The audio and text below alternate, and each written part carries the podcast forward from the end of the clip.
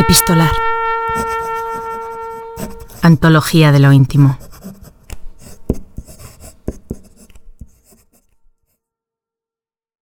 Santiago de Chile, 23 de septiembre de 1970.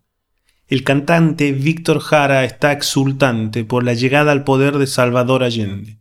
Se lo cuenta a Rubén Ortiz Fernández, músico, arquitecto y hasta entonces su amigo por correspondencia. En este texto lleno de esperanza, el artista difunde su pensamiento revolucionario y las bases de su canción social. Lee el actor Patricio Contreras.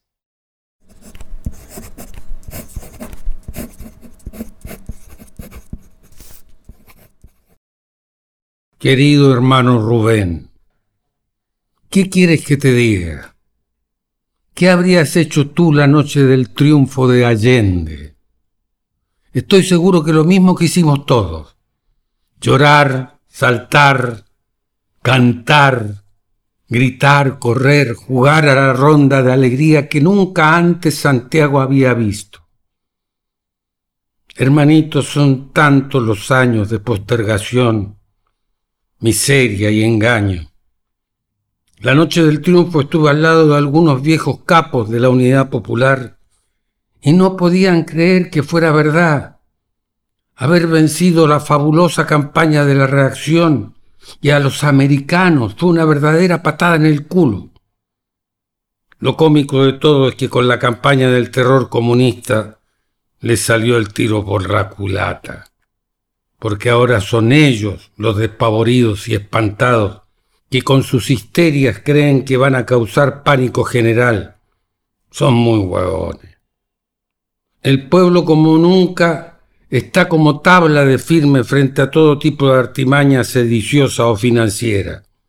Sabemos que estos carajos tratarán de hacer lo imposible, y me imagino que técnicos norteamericanos están haciendo funcionar sus computadoras para tejer el futuro el 24 de octubre es la decisión definitiva del Congreso Pleno y hasta esa fecha la cosa está tensa. Pero no creo que vaya más allá de simples estallidos histéricos. Hermanito, por fin el pueblo al poder. Cuba poderosa ilumina fuerte. Hemos sabido de las repercusiones en el continente y los gorilas están cagados de susto por la voz que se alzó desde el otro extremo. Perú está feliz, bien para estos milicos sui generis. Era muy importante un triunfo de la unidad popular. Rubén, comprenderás que ha sido un año lleno de trabajo, inquietud y nervios. Razón por la que me disculpo no haberte escrito antes cuando recibí esos fantásticos regalos el estupendo disco y la cinta con tu voz y la de tu compañera que se oye por ahí. Curioso, ya me eres muy familiar. Ya eres Rubén y los folcloristas. Ya están aquí felices junto a nosotros, felices y con ganas de hacer muchas cosas para comenzar a construir una nueva patria. Así que disculpa estos silencios prolongados y esta exuberancia por el triunfo popular. Por aquí llegaron auspiciados por la embajada de tu país los cantores de América. Fui a ver el recital y después un señor moreno y muy afable me invitó a que fuera a tomar unos tragos junto a este conjunto a su casa. El señor era su agregado cultural. Allá estaban el embajador y la embajadora y los amigos de la embajada con sus coches insolentemente grandes.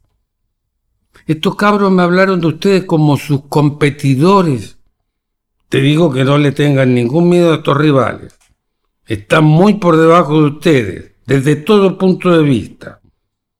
Es raro que cantando música popular parezcan y suenen como un conjunto de cámaras de la corte de Luis XV sutiles, finos y delicados, el guayno boliviano, el bambuco, el son jarocho o el joropo suenan igualitos, sutiles, finos, delicados, con refinados toques de atonalidad.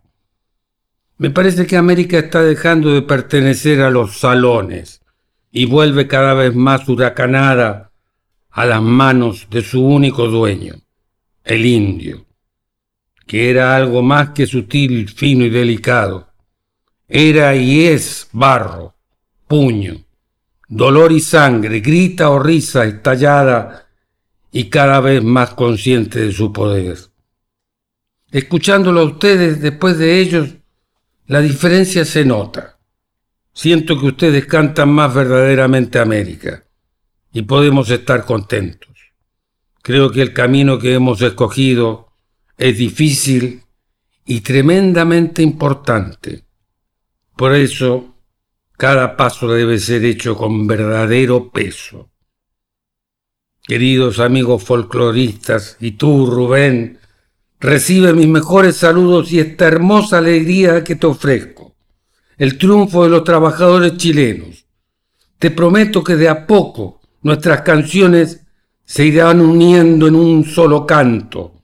La cinta y tus canciones están en mis sentimientos. Tu amigo Víctor.